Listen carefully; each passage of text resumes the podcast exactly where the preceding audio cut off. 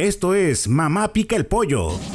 Un segmento de noticias donde habrá entrevistas, críticas, política, deportes, espectáculos y lo que Dios quiere y mande. De los creadores de los portales asociado a la agencia NotiRed Networks, másnoticias.net, Inforrío de Tamaulipas, Noticias de Tamaulipas, Reynosa Post, teniendo presencia en los estados de Chihuahua, Coahuila, Nuevo León, Tamaulipas, Aguascalientes, sur de Estados Unidos y Ciudad de México.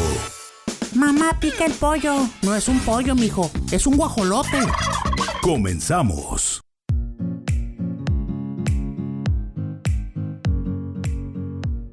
Buenos días, buenas tardes, buenas noches. Mi nombre es Fernando Guevara y les doy la más cordial de las bienvenidas a esta edición de Mamá Pica el Pollo número 3.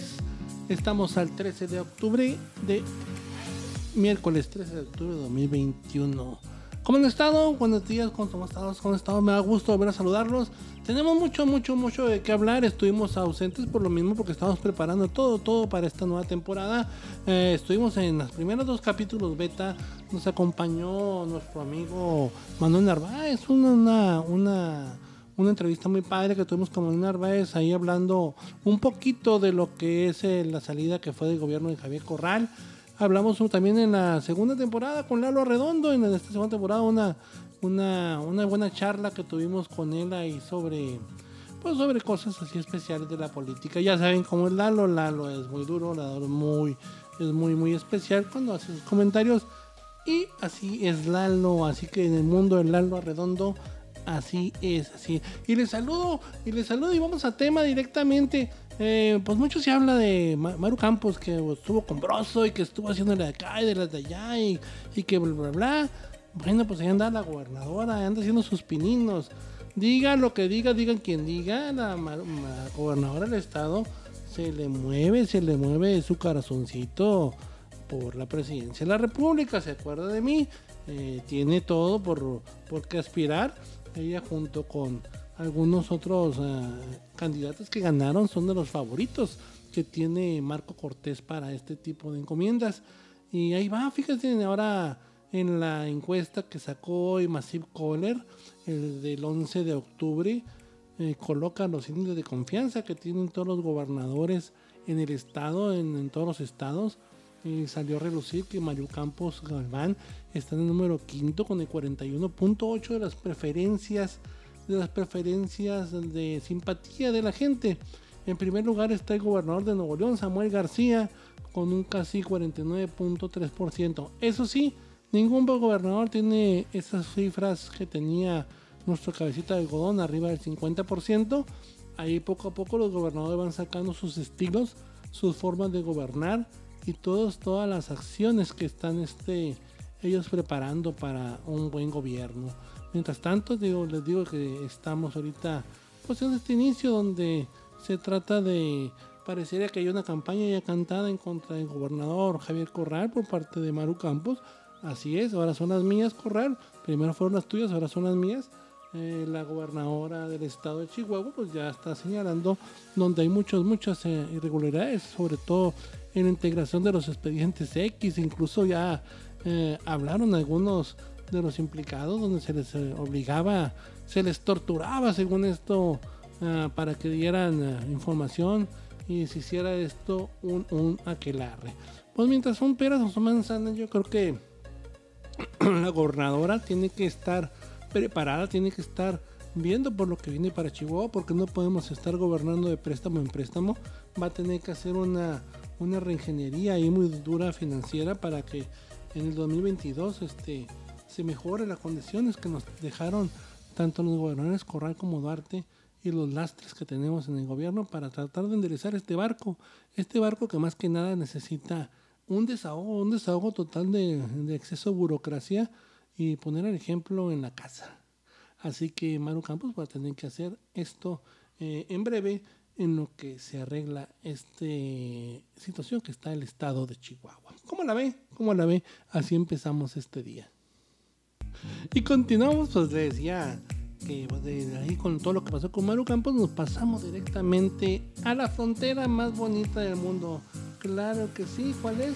Ciudad Juárez, Ciudad Juárez número uno, donde está ahorita administrada por el alcalde en turno que es el ex senador Cruz Pérez Cuellar, quien está muy activo. Quiero decir una cosa, ¿eh? Y quiero que se lo. Quiero reconocerlo, ¿eh? Y no es nada. Uno que está en el trabajo este de, de andar recuperando información, de andar este en todos lados ah, buscando la información, la nota.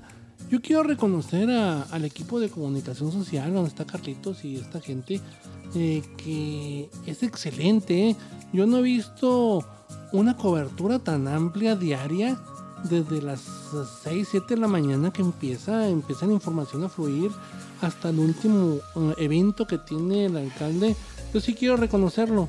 Yo creo que es uno de los mejores eh, equipos de comunicación social que he conocido en manera de difusión. Eh, está todo al día. Si usted quiere conocer al día este equipo de comunicación, tiene una, una, una buena relación con todos los medios, una buena relación y sobre todo fluye, fluye muy bien esta información en Ciudad Juárez. Una felicitación, señora eh, alcalde, sobre esto. Y vamos a la información. Fíjese que este día, este, eh, la presidenta del DIF de aquella localidad, Rubén Enríquez, dio un banderazo a lo que eh, vamos a llamar es una programa especial de asistencia alimentaria que empieza el DIF. Que es, pues, son, son programas donde ayudan a la gente que tiene necesidades que tienen eh, eh, cosas así especiales que no pueden, no tienen trabajo, tienen problemas, problemas graves, eh, se les da una atención a, través del sistema DIF y a través del sistema del desarrollo integral de la familia DIF. Este, se les empezaron ahí a dar beneficios para miles y miles de juarenses. Rubí Enrique señaló que estas acciones han beneficiado muchas instituciones educativas de nivel básico con comedores comunitarios, eh, se ayuda a personas con discapacidad, niños, niñas, mujeres embarazadas, eh, sobre todo aquellas que están en periodo de lactancia. Este trabajo que hace Rubí Enríquez realmente es muy necesario, no solo en Juárez, sino en todo el estado, y debería de imitarse y debería eh, ampliarse para mucha gente que están en este tipo. La gente tiene que afiliarse para tener estas ayudas prioritarias, donde están invitados todos a participar Recuerden que este tipo de programas pues, fueron también de los que se, se hicieron en los foros que eh, realizó el alcalde Cruz Pérez Cuellas previo a su toma de protesta, donde se vieron todas las necesidades que había en este en esta ciudad. Bueno, pues para decirle que fueron casi 4.675 paquetes que se entregaron, donde pues de arroz, frijol, avena, latas de atún, leche, lentejas y todo esto que es la canasta básica. No crea, no crea, este, es muy necesario y sobre todo, ¿sabe qué? Esto, en estos programas también se entregan eh, el programa este de desayunos calientes, donde pues se le apoya a los menores con casi de casi 2.000 o 3.000 desayunos eh, que se dan a las diferentes instituciones educativas en, en, el municipio de Juárez. Hay muchos comedores, comedores este, se otorga a 23 educaciones y casi 8.700 beneficiarios. Como la ves, en esta frontera está muy, muy, muy movida. Recuerda que toda la información de la frontera la puedes ver tú a través de la xnoticias.com, el portal de NotiRed, el portal de las noticias allá en Ciudad Juárez. ¿Cómo la ve? Y fíjese dónde, dónde anda ahora ¿Dónde el alcalde de Chihuahua? ¿Dónde está Marco? Marco Bonilla McFly. ¿Dónde andará este alcalde este día? Bueno, déjame le digo. Órate, él y todo el cabildo se fueron al South. Ahí estuvieron haciendo la sesión de cabildo. Ahí. Eh, estuvieron allá en la colonia Nuevo Delicias. Muy, muy activo el alcalde Bonilla, por cierto. Está muy activo en esta semana. siempre eh, desde que inició, igual que muchos alcaldes, vienen con todas las ganas y con todas las pilas. Y que así sigan porque son eh, son tres partes de Volver a Futuro y otras tres más, o sea, son seis que pueden ser, si repiten, así que a ponerse las pilas y fíjense en este día, allá en el South eh, eh, encabezaron el corte de listón, porque el South, amigos, tiene calles pavimentadas, ya hay dos calles nuevas, están en la, zona, se invirtieron casi un millón doscientos cincuenta mil pesos en estas calles. Y sí, estos ya están beneficiados, estos habitantes con este tipo de acciones que están haciendo en el gobierno municipal. Son obras que eh, quedaron pendientes, que se quedaron eh, en pendientes funcionando y ya, y ya están jalando ya bien ahí en el municipio de Chihuahua. ahí está en el Cabildo. Y fíjese, ya que estamos ahí en el Cabildo, estaba muy feliz, estaba Ana Lilia Orozco, que es la regidora del PRI, porque este agradece, agradece mucho que eh, este municipio a, ampliar los horarios de los servicios municipales. La gente le dijo gracias, gracias por ampliar los servicios municipales. Y esta regidora agradeció, agradeció el trabajo de toda la comisión, eh, en calidad de presidenta de la comisión de trabajo, se agradeció que los horarios se, se amplíen y que sean un ejemplo estos regidores, todos los regidores del trabajo que se quiere hacer, que se quiere hacer en, en el Estado es bueno, es bueno que los regidores se involucren más. Yo creo que muchos de los regidores que hemos tenido esta política clásica eh, debe de cambiar, debe haber acercamientos. Hay regidores que ni siquiera yo he visto que se muevan, pero hay gente muy activa como esta Nanilia, vino Dana Costa, Félix Martínez. Este, veo muchos regidores que están muy muy movidos por mencionar algunos se me ofendan otros, pero hay unos que Dios mío, no sé ni qué hacen o si son de esos regidores que se los regalaron ahí por estar en el partido. A moverse, a moverse, señores regidores, porque su alcalde trae ganas de hacer las cosas, hacer las cosas bien, trae la juventud, trae el power y vamos a ver cómo le va, cómo le va en esta parte. Y vamos de aquí, brincamos de finalmente al legislativo, donatora legislativa, donde los diputados ahí se pusieron ahí medio especiales, sobre todo el diputado Gabriel García Contú este, presentó una iniciativa en el Congreso porque eh, dice que ya debe ser grave, grave la gente que ande disparando armas. Y como nombre, si cualquier fiesta uh, de día de 15 de septiembre o cualquier eh, actividad de fiesta es para sacar los plomazos y disparar al cielo.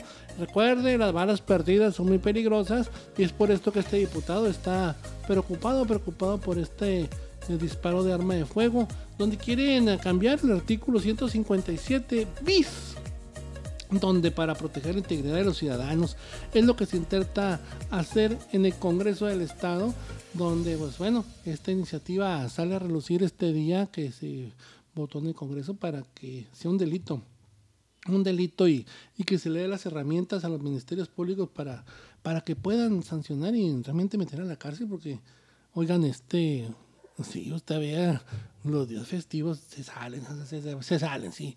Antes no dejan tronar cohetes, pero que trae pistolas, se en los cuernos de chivo y no están ejecutando a nadie en la ciudad.